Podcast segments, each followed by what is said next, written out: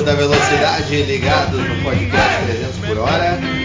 Vamos conversar, é claro, sobre o evento automobilístico mais importante deste ano, as 500 milhas de Indianápolis, marcadas por um feito histórico, Hélio Castro Neves entrando para o panteão de Indianápolis com a quarta vitória. E que vitória foi essa, né? Jefferson Kerr, narrador oficial da Fórmula Indy. Tudo bom?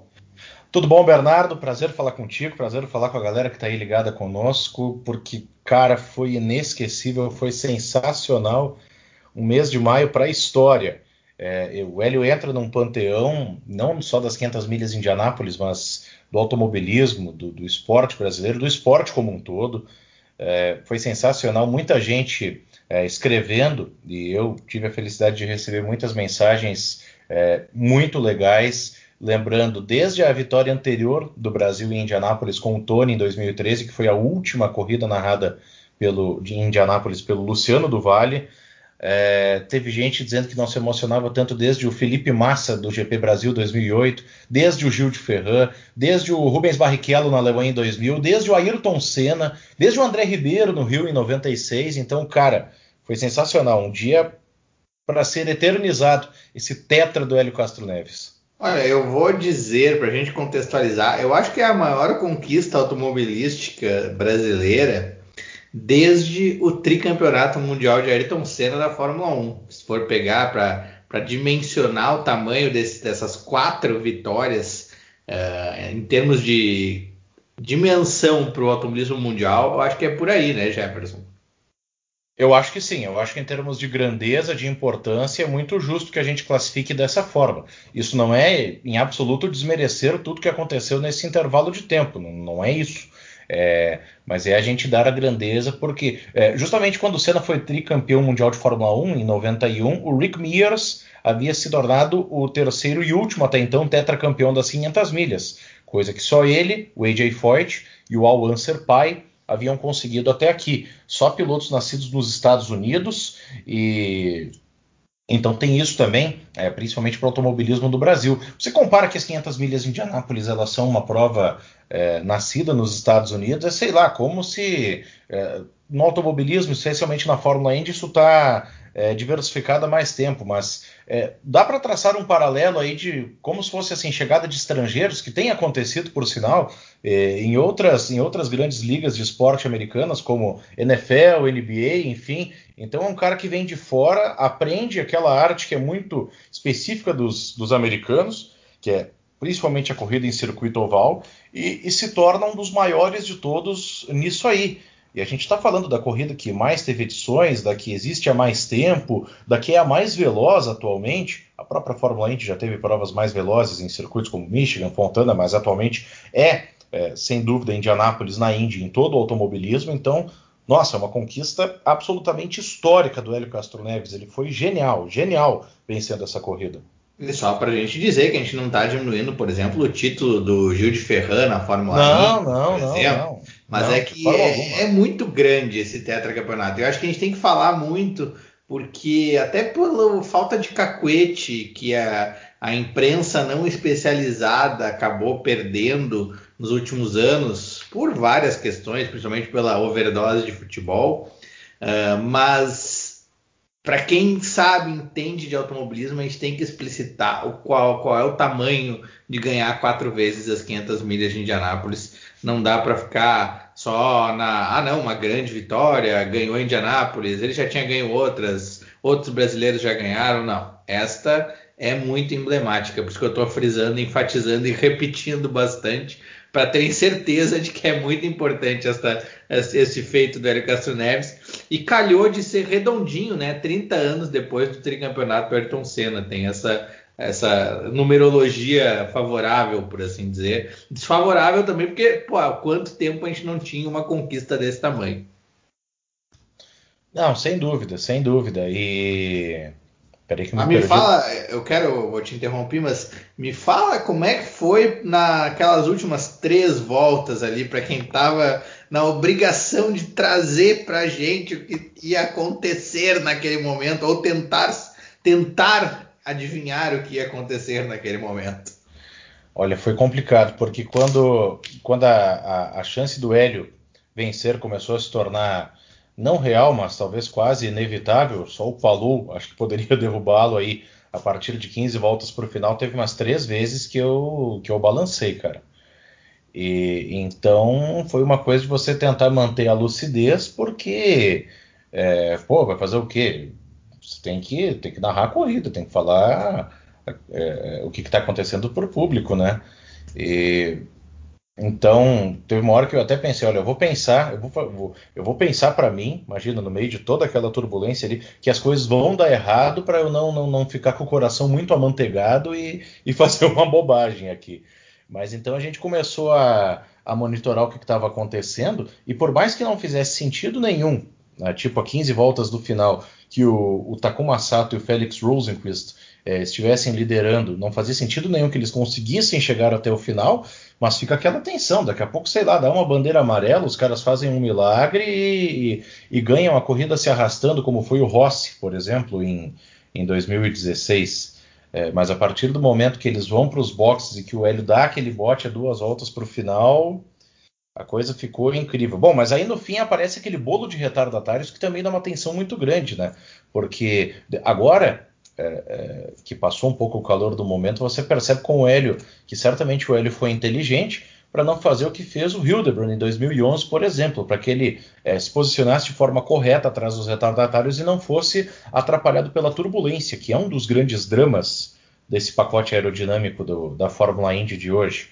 É, então ele, ele soube usar isso muito bem e a seu favor. Se você prestar atenção no vídeo, na curva 3 o Paulo se aproxima e na curva 4 o Hélio dá uma estilingada. Então ele foi perfeito também nessa condução. É, a própria manobra de ultrapassagem, uma execução perfeita do Hélio, o Tony Canal explicava isso no, no, seu canal da Twitch TV, que aliás é, é muito bacana, uma coisa que eu estou aprendendo ainda a acompanhar. É, então, nesses detalhes, você com, começa a perceber o quão maiúscula, o quão magnífica foi essa vitória do Elinho. Bom, se alguém não sabia, uh, agora pode ter certeza que o Hélio Castro Neves sabe tudo e conhece todas as linhas possíveis e possibilidades competitivas de Indianápolis a essa altura da carreira dele, com uns 46 anos, e toda a habilidade que ele tem para andar nesse oval mítico do automobilismo. Mas antes de analisar, eu vou querer analisar um pouquinho mais detalhadamente contigo como é que o Hélio ganhou essa corrida e o controle. To... Eu acho que ele mostrou para mim um controle quase total da corrida, uh, depois que alguns adversários peso pesado acabaram saindo do páreo. Uh, e eu queria falar particularmente da Ganassi. Porque a Ganassi, apesar de ter tido o carro em segundo lugar, ela fez um papelão ao mesmo tempo ela implodiu a corrida de três carros antes do primeiro terço da prova, né, Jefferson? Sabe, Bernardo, que na hora me deu essa impressão, mas uh, as circunstâncias foram bem duras com a Chip Ganassi, porque eu estava agora mesmo uh, vendo o chamado box score da prova e tem ali um, um sumário, um resumo dos, das penalizações que foram aplicadas. E muitos carros tomaram, quase 10 carros tomaram penalizações porque entraram nos boxes com os boxes fechados. O que, que aconteceu? O Stefano Wilson bate no pit lane, bandeira amarela no meio da janela de paradas e tem gente que estava com gotas de combustível no tanque. E ou ficava com pane seca na pista atrás do pace car enquanto não liberavam os boxes, ou entravam com o box fechado e tomavam a punição, que é você fazer a relargada no fim do pelotão. E, e os três carros da Ganassi é, todos exceto o Palou, eles tomaram essa posição. O Marcos Ericsson, o Scott Dixon e o Tony Canaan. Então, por isso é, é, que o Tony depois volta aos boxes e vai para o fim do pelotão. E o Scott Dixon sofre um problema ainda pior, né?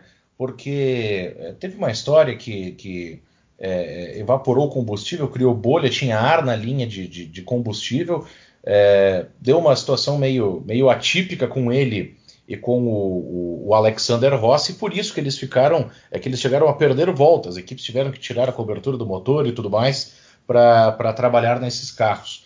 Então, poxa, teve uma circunstância que acabou sendo muito dura com a Ganassi, e você vê que uh, eu acho curioso, aí eu não, não sei a explicação por que, que não aconteceu com o Palou e não aconteceu com o Hélio, que liderou aquelas voltas em bandeira amarela. Então, veja quantos detalhes começam a acontecer ao longo da corrida é, que fazem você vencer uma 500 milhas em Indianápolis. O Hélio aí é, deu o primeiro grande salto dele para conseguir vencer a prova. Imagina se, é, se ele vai para os boxes e toma um pênalti, termina com a corrida do cara, né?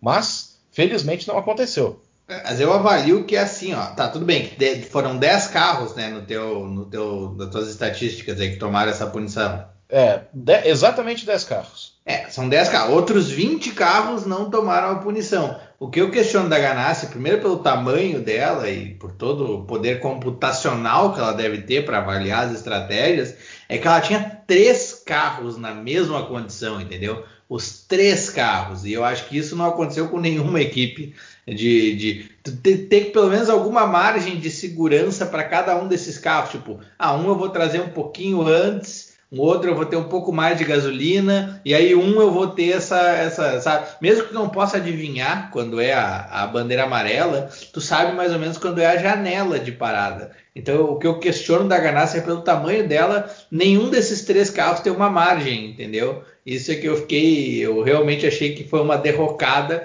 para talvez o time que fosse o mais favorito de todos para ganhar. É, é, é, difícil dizer, é difícil avaliar, né? Sem que a gente tenha as, sem que a gente tenha acesso às informações internas, às equipes e etc. Mas é, é, você vê que a circunstância foi dura. Agora, é, é, são, são, vários componentes interessantes, né? O, o, o, primeiro é que é um risco que você corre quando você opta por postergar a sua parada numa corrida de circuito oval que você praticamente perde uma volta para fazer um pit stop. E outra coisa interessante é que um dos pilotos que acabou punido nessa brincadeira aí foi o Simon Pagenaud, que chegou em terceiro. Então, mas aí é, tudo depende de como você se prepara para a prova, né? Porque o Tony, ele, ele nas suas manifestações, é, a leitura que a gente faz é que ele tinha um carro é, não para andar com, no meio de tanto tráfego assim. E o Tony até faz uma boa prova, no fim, chegando em décimo. É, mas você vê que o Pagenot provavelmente largando lá de 26 o trabalho da Penske foi todo em acerto de corrida para trabalhar com o carro para andar aí no meio da turbulência, no meio do tráfego, é, e ele conseguiu um, um, excelente trabalho chegando na terceira posição da prova.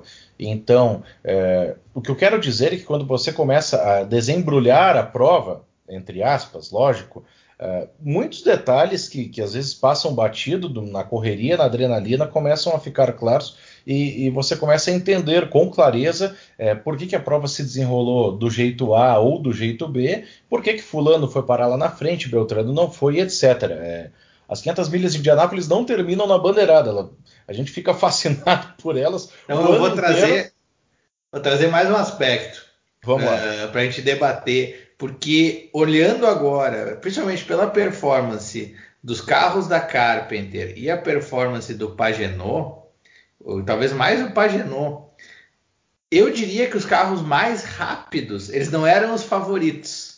Isso é que é o engraçado. Os favoritos eram Palou e Hélio com os carros de motor Honda. Mas os carros mais rápidos talvez tenham sido os Chevrolet da Carpenter e o Simão Pagenaud com a Penske dele. A gente viu em dados momentos o Rinos VK e o Conor Dale liderando com talvez facilidade a prova. E o Simão Pagenaud, o carro com mais ação de todos no grid ao longo da corrida, só que largou atrás, muito atrás. Eu acho que o Pagenaud, se tivesse mais umas três voltas, se fossem 500 e, sei lá, 520 milhas de Indianápolis, o Pagenaud era capaz de ganhar. É, o Pagenaud fez uma corridaça, olha, fez uma corrida ao nível do ano que ele venceu em 2019, que a gente estava lá, a gente viu e foi sensacional, ele fez um trabalho impecável é, durante todo aquele mês de maio. É, o que se falava da Chevrolet muitas vezes é que para que eles andassem no mesmo nível dos Honda, é, eles acabariam consumindo mais ou menos umas três voltas a mais em cada stint de combustível, ou seja, teriam que parar em média três voltas mais cedo do que os Honda tentando acompanhar o ritmo dos motores japoneses. É, mas realmente a Chevrolet fez um, um, um, um, trabalho muito bom de corrida. É, muitos carros da Honda começaram a ter problemas que não estavam é, necessariamente associados com o motor. Né? Só esses carros da Ganassi aí você elimina três carros é, de muito peso. Então vamos ver, o Takuma Sato partiu para uma tática suicida. o Graham Rahal bateu. O, os carros da Andretti e o Colton Herta começou a despencar no final da corrida. É, não, não, deu certo a estratégia dele. E o Ryan Hunter Ray tomou um drive-thru, porque quando ele vai entrar para fazer o seu último pit stop, ele entra travando tudo, quase atropela o pessoal da, da equipe Pareta, da Simona de Silvestro, e termina em 22 segundo. É o carro logo à frente do, do próprio Elinho, na linha de chegada é, é que estava prestes a tomar a volta. Um vácuo precioso, por assim dizer. É, o Hélio soube usar isso a favor dele, mas eu acho que foi muito tenso porque poderia ter acontecido contra. Se você, se você pega o carro da frente no meio de uma curva, por exemplo, você tem que tirar o pé porque o carro vai desestabilizar e aí o cara que está atrás vem babando para cima de você e pode, pode fazer ultrapassagem. Felizmente isso não aconteceu e a experiência do Hélio Castro Neves foi importantíssima nisso para conseguir é, usar o vácuo a favor dele, controlando o pessoal que vinha atrás. Mas, olha, eu, eu fiquei tenso quando eu vi aquela fila de carros. Eles, uma fila de carros que apareceu praticamente do nada, né? Você não tinha é, o visual nas câmeras daqueles carros lá e de repente tem uma tripa de meia dúzia de carros ali, puxada pelo Scott Dixon, por sinal, é, é, logo na frente dos líderes. Mas que bom que deu tudo certo.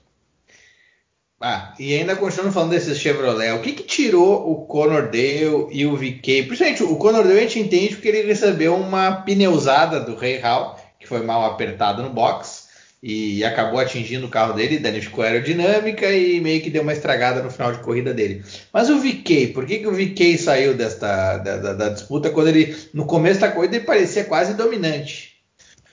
É, isso é uma das coisas de Indianápolis, né? Que nem sempre o, o melhor carro, o carro mais rápido, ganha, e eu acho que o carro mais rápido desse mês de maio, inegavelmente, era do Scott Dixon, mas enfim, da turma que sobrou, o VK parecia ter um carro muito veloz no começo, eu acho que acabou pesando para ele, é que justamente ele foi um cara que é, liderou a prova em alguns momentos e era sempre um dos primeiros a parar em cada janela de pit stop, eu acho que isso acabou custando um pouco para ele, é, é, em termos de ritmo de corrida, em termos de posicionamento de pista. É, se você pegar aí o mapa de, de, das voltas em que cada piloto fez a sua parada, é, o Hélio Castro Neves e o Palou pararam junto com o VK na última janela, mas enfim, eles já estavam bem mais para frente. Mas geralmente os pilotos que paravam um pouco depois ganhavam vantagem. O Pagenot, por exemplo, fez o último pit stop na volta 176, três voltas depois do VK. O, o Santino Ferrucci, que você gosta, é um grande fã dele, Bernardo, ele aparece aí fazendo seu último pit stop na volta de número 180. O Sage Karan faz seu último pit stop na volta 178. Então, uma leitura dinâmica que dá para fazer é que os caras que paravam depois, eles é, levavam alguma vantagem, eles acabavam se colocando à frente e iam ganhando posições. A gente tem, tem muita gente que fez provas fantásticas. O Ed Carpenter tem um problema no seu primeiro pit stop, ele cai é, para aquela faixa ali de 15 até 20 colocação e chega em quinto. O Ferrucci larga em 23, o Pagenon nós citamos que largou em 26 e foi o terceiro. O Sage Karan termina em sétimo com o carro da Dryer and Rainbow, largando em 31. O Sage Karan, que foi um piloto desacreditado, é, chegou a ter uma, uma, oportunidade na Chip Ganassi, mas não fez aquele ano completo em 2015. Ele é um piloto jovem ainda, mas ele é um piloto de muito valor, sobretudo é, em circuitos ovais. É, duas vezes já ele, por circunstâncias variadas, foi para o drama do Bump Day. Em 2019, ele superou o James Hinchcliffe, é, superou o Kyle Kaiser, superou o Fernando Alonso e o Pato Ward. Nesse ano ele se classificou melhor do que o Will Power no Bump Day e fez essa prova extraordinária. Então, é, Indianápolis revela algumas coisas muito interessantes. Mas você vê que, por exemplo, o Rinos VK foi um cara que perdeu o terreno, o Colton Herta, que a gente falou há pouco, foi um cara que é, perdeu muito terreno, ele parou, fez o último pit stop dele na volta 170, então acredito que isso possa ter pesado de alguma forma também. É, começa a acontecer aquelas maluquices da prova, né? Tem gente que Fala termina... do nosso gordito, nosso gordito volador, Juan Esse é sensacional, Montoya. né? Fez uma Eu... bela prova, Montoya, é. com muito mais por regularidade, bom ritmo e dando as brigadinhas certas no momento certo mas também largou lá no fundão e chegou em nono, uma bela performance com a McLaren, depois de um longo hiato sem competições oficiais de, de oval na Fórmula Indy. É, o Montoya, quatro anos sem pilotar um carro de Fórmula Indy, voltou no GP de Indianápolis, 15 dias antes das 500 milhas.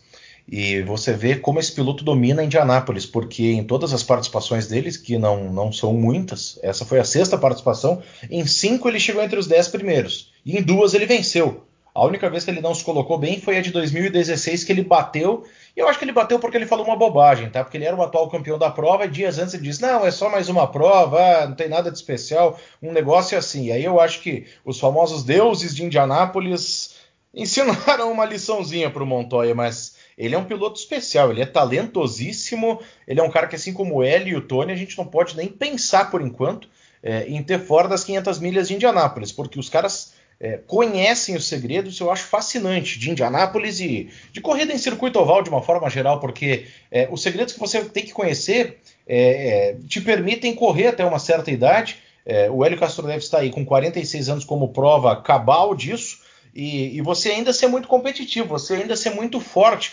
enfrentar os garotos que estavam tocando o terror, estão tocando o terror nessa temporada da Fórmula Indy. Então eu, eu, acho muito legal. São os três pilotos mais velhos do grid, né, Bernardo? Nas 500 milhas. Pela ordem, Tony, Elinho e Montoya. E todos eles fizeram é, grandes participações, cada um de uma forma, ao longo do mês de maio. Pois é. E a gente quer ver o Montoya tomar o Todd dele depois da vitória, né? O leite achocolatado, depois desse carisma total que ele pediu caso ganhasse. Eu quero, ano que vem, se não for para ser o Penta do Hélio, eu quero o Todd do Montoya para ter carisma nessa vitória de Indianápolis. Ah, sem dúvida, né? Eu não sei até que ponto foi galhofa é, aquela coisa do leite com chocolate do Juan Pablo Montoya, mas é, eu acho que não, não foi uma coisa levada a sério. Ah, mas tu duvida que eles não iam trazer, se ele ganhasse, eles não iam trazer um Todd para ele. Ah, lá na hora eu Sei acho lá que... qual é o, o, preferido achocolatado lá do. Tô fazendo propaganda grátis aqui, mas sei lá qual é o achocolatado em pó famoso lá nos Estados Unidos. Mas iam arranjar o jeito de trazer um, um Chocomilk para ele. Não, sem dúvida, e certamente arranjariam um patrocinador para isso, né? Eles explorariam comercialmente, financeiramente. Pois é. Antes de voltarmos para o Hélio Castro Neves, que a gente tem algumas coisas a falar ainda, falar do Pietro Fittipaldi, uh, e é uma coisa que a gente conversou antes da prova, antes do Qualify, que o Pietro teve muitas dificuldades nos treinos, a gente nunca viu uma performance uh, ao longo da semana, aquela de treinos, convincente do carro da, da Dale Coyne, Rick Ware Racing com ele, e apenas na antevéspera, por assim dizer, da classificação e principalmente com a configuração de classificação é que eles andaram bem e meio que na corrida refletiu isso, né? É, a Dale Coyne não fez uma prova muito sólida nesse ano comparando com outros anos, até mesmo em 2017, quando o Ed Jones com o carro da Dale Coyne chegou em terceiro, esse mesmo Ed Jones. É, mas eu acho que eles, eles arriscaram em algum momento, eles é, em certo ponto davam a impressão de que tentariam a mesma estratégia do Scott Dixon, de parar aí a mais ou menos 40 voltas do final e tentar fazer uma parada menos do que os ponteiros. Mas aí eu acho que eles não chegaram nesse número e ficaram no meio do caminho. Aí o Pietro, ele não, a estratégia que mandaram ele fazer, ela não foi nem uma estratégia de você economizar muito combustível, nem de você acelerar para tentar se juntar aos caras lá da frente. Então, me pareceu que em termos de estratégia, principalmente a equipe pecou. E é aquela situação de, de, equipe pequena, né, Bernardo? Porque uma equipe como a Dale Coin, você larga e a sua prioridade é chegar até o final, porque se você bate o carro, dá um prejuízo tremendo para a equipe, aquela coisa toda. Não é como na Penske, que simplesmente vem outro chassi para você, você larga na prova seguinte e está tudo resolvido. Claro. Então, eu acho que também é importante a gente pensar é, que pelo viés do Pietro, a primeira missão que deram para ele é termine essa prova, tá? Traga o carro de volta para casa inteiro.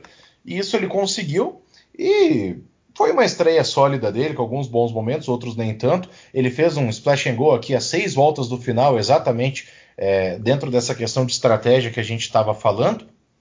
É, Justa, o, o, eles, veja bem, eu tô, tô com o, o, índice de pitstops aberto aqui. O Pietro faz uma parada na volta 158. Então, acredito que o que eles queriam era o seguinte: dar o 42 voltas no final da prova, rezar por uma bandeira amarela ali no meio. Se desse certo, eles terminam. Quem sabe até perto do top 10. Eles jogavam mais ou menos com Mas isso. isso denota o quanto eles não tinham de ritmo, né? Porque o Takuma Sato, por exemplo, com a tática Banzai dele, a disputa dele era para ganhar. Enquanto que o Pietro, se desse tudo certo, ia ser um top 10. Isso já denota a dificuldade que eles tinham de andar perto do pelotão da frente, que a gente viu nos treinos. A gente nunca viu uma performance convincente desse carro da Dale Coyne. É, e o Pietro foi o primeiro piloto a fazer a, o pit stop foi na volta de número 30, então quando entrou aquela bandeira amarela pela batida dentro do box do Stefano Wilson, ele também perdeu volta, já foi lá para trás, é complicado você andar na turbulência, então uma série de fatores, é aquela coisa, quando você desembrulha a estratégia da prova, um monte de coisa começa a vir à tona. Então eu acho que foi mais ou menos dessa aí que eles é, passaram a ter poucas chances de conseguir um resultado expressivo, mas eu acho que o Pietro fez o trabalho dele, eu gostaria muito de ver o Pietro é, se dedicando integralmente à Fórmula Indy, em 2018, na passagem anterior, também foi para cobrir algumas provas. Agora ele está é, com a ocupação principal como o piloto reserva da Haas na Fórmula 1. É, mas eu gostaria de ver o Pietro, independente de ele continuar com esse compromisso com a Fórmula 1 ou não, de que ele tivesse uma temporada completa da Fórmula 1 para ter continuidade, para ter evolução dentro da categoria, os macetes, o carro. Eu acho que ele poderia se dar muito bem nos Estados Unidos. Torço para que isso aconteça ainda. Acho que ele pode ter um bom futuro nas provas da Indy e em edições futuras, as 500 milhas de Indianápolis, ainda mais que ele é, se mostrou absolutamente apaixonado é, pela Indianápolis, por, por todo o modus operandi, todas as coisas que acontecem lá no mês de maio. É, a favor dele, ele tem que ele é muito consistente e o pessoal gosta do feedback que ele dá, na raça sempre elogiaram. Então acho que por isso ele pode evoluir na, na Fórmula Indy, com certeza. Sem Bom, dúvida. vamos lá, vamos falar do tetracampeonato, do Hélio Castro Neves. Uh, minha impressão, é, no começo da corrida não tanto, mas a gente teve aquelas 30 voltas de corrida que foram de dar um pouquinho de sono. Começo da prova muito, todo mundo preso nas suas posições sem tentar atacar. E, mas o Hélio tava, já estava ali, mirando a galera. A gente teve um pit stop, não sei se foi o segundo pit stop, que o Hélio tem um leve errinho na troca do pneu traseiro direito é, e é até é engraçado que eu estava comentando com meu pai que ah, o que pode fazer diferença para o L não estar tá tão bem nessa prova é as equipes de pit stop, porque as equipes de ponta talvez tenham um pouquinho melhor os, os pit stops. Mas aí o cara deu uma erradinha naquele pneu traseiro direito e o L perdeu três posições, voltou três posições atrás de onde ele estava. Acho que voltou em sétimo ou oitavo. E ali eu pensei, tá, talvez isso atrapalhe um pouco mas foi o pior momento dele da corrida. A partir daí é só para cima, né? É, ele nunca baixou do sétimo lugar, foi exatamente nesse momento. E você vê, você viu aquela história que a equipe é, ficou selecionando porcas de roda para ver quais eram as que estavam em melhor estado para utilizar na corrida. Então você vê que aí tem uma limitação por parte da equipe. Eles treinaram muito pit stop na sede da Andretti durante a semana. Eles até mudaram é, o grupo de mecânicos. É, por exemplo, tinha um cara escalado lá para trabalhar no pit stop, na troca de pneu, esse cara foi fazer outra coisa e puxaram um outro é, da, da, da, parte interna da equipe para fazer a troca de pneu. É, porque era, acho que, justamente a grande preocupação deles, que a equipe estivesse pronta para reagir de forma correta em termos de estratégia e que os mecânicos de pit stop fizessem bons trabalhos.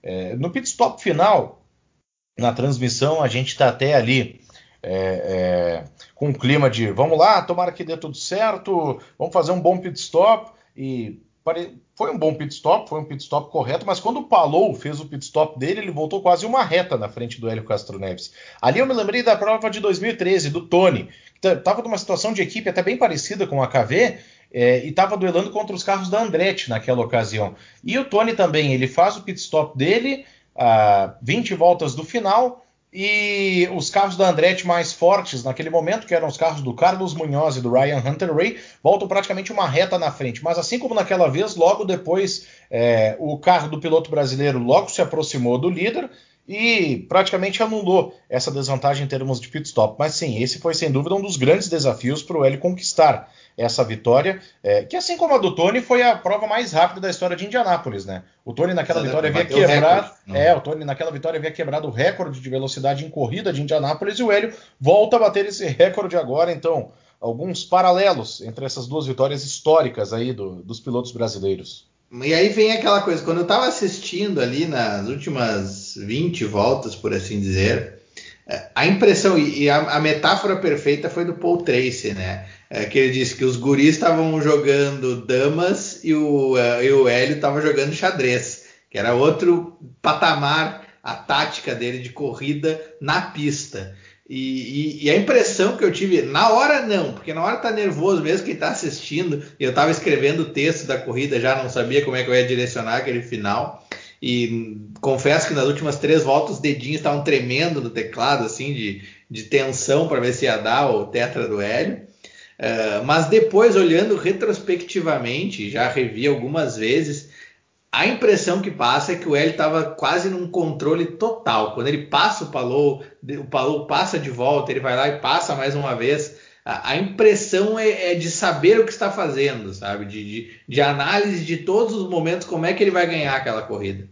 É, exatamente. Vendo que o Tony Canaan falou também no, no, no, no canal dele da Twitch TV, o, a impressão que dá é exatamente essa: que o Hélio, a primeira vez que ele passa o Palou naquelas voltas finais, era para sentir a temperatura. Tá, como é que eu vou fazer? Eu vou, vou passar o cara aqui, como é que ele vai reagir quando eu passar ele? E era isso. É, e aí ele escolhe aquele momento da ultrapassagem a duas voltas do final. O Tony, é, inclusive, vai, vai rodando a imagem e fazendo uma análise que é muito bacana. É, ele mostra como o Hélio segura o pedal, desacelera o carro na perseguição ao Palou é, naquele momento da ultrapassagem decisiva, nas curvas 13 e 4, é, a forma como o Hélio persegue perfeitamente o Palou quando eles entram na grande reta e a forma como Hélio faz a manobra. Ele se aproxima, entra no vácuo, coloca de lado pela linha externa, faz a tangência da curva e aí ele faz a curva à frente do Palou, o Palou fica por dentro, tem que tirar o pé porque para não, não sair mal da turbulência do Hélio, e nisso o Hélio ganha o tempo necessário para se manter à frente e não permitir uma reaproximação do Palou nas voltas finais. O Tony até indica que o que o Palou deveria ter feito era ele ter aberto a trajetória da curva, é, não permitindo que o Hélio colocasse de lado. Porque é aquela coisa, né? Os carros eles apontam na saída da curva 4 e eles vêm para dentro, vêm para o lado do muro do box. E aí, quando chega perto da curva 1, eles abrem a tangência exatamente para fazer o movimento correto, para você fazer a melhor tangência possível de curva. E o Tony comenta que é ali que o Paulo deveria ter se antecipado e feito a abertura da curva e dado o lado de dentro para o Hélio Castro Neves. E Sim, ele, ele não... poderia dar um contra, no mínimo ele poderia ter um contra-ataque ali quando o Hélio perdesse a aceleração por estar na linha interna, no caso. Deve ser por isso. É, exatamente. Então, porque quando você fica na linha, o cara coloca por fora para fazer ultrapassagem em cima de você no fim da curva, no fim da reta, na entrada da curva 1, você fica por dentro, você não só toma ultrapassagem, como você está numa tangência desfavorável de curva. Você não tem muito ângulo para fazer a curva. Então você tem que tirar o pé é, para fazer a curva e porque também tem aquela turbulência do carro da frente ali que pode desestabilizar o seu. Então, e tem é aquilo uma... que o Pagenot. Perdão, te, te interrompi. Diga lá. Não, tinha aquilo que o Pagenot falou até numa entrevista depois da prova, e que ele disse que estava conseguindo observar isso mesmo quando ele estava em quarto, uh, e que ele disse que quando era colega do Hélio na Penske, olhava na telemetria, que o Hélio é um especialista em linha externa, tem uma linha própria dele em Indianápolis que desenvolveu ao longo dos anos. E o Pagenot diz que ele não consegue fazer a linha, andou até no carro do Hélio quando eles estavam na Penske, né? Se trocam de carro para ver os acertos. Andou com o carro do Hélio, na, na tentou essa linha e para ele nunca funcionou. E o Paginot diz quando o Hélio está usando essa linha confortável, e tu vê nos treinos e na corrida que ele está jogando com isso de uma certa maneira, o Hélio é um dos favoritos para ganhar, o Paginot declarou, e aconteceu. É, e é muito engraçado porque às vezes o que mais se busca é você colocar o pneu mais para baixo possível da famosa linha branca, né? Aquela linha interna. E o Hélio faz o contrário, é uma linha alta, né? Ele nem se aproxima da linha branca. Quando ele está confortável com o carro, ele usa aquela linha. É, eu hoje estava lendo declarações de que eles treinaram um pouco é, é, naquele treino depois da classificação na semana anterior da corrida e mesmo no Carbo Day, é, nem tiveram resultados expressivos porque o Hélio estava se sentindo muito à vontade no carro. O recado dele para a equipe foi: ó, não mexe que tá tudo certo, é assim que eu quero. Então, é, era andar o mínimo possível só para verificar se realmente estava tudo certo, porque ele estava é, desde cedo muito confortável no carro. Isso faz toda a diferença. Tivemos um pequeno probleminha no final da gravação e por isso o Jefferson Kerr não vai poder se despedir da gente aqui no podcast. Uh, porém, a conversa detalhou tudo sobre essa vitória lendária do Hélio Castro Neves e a gente fica por aqui e analisaremos agora para frente o GP do Azerbaijão de Fórmula 1. Um abraço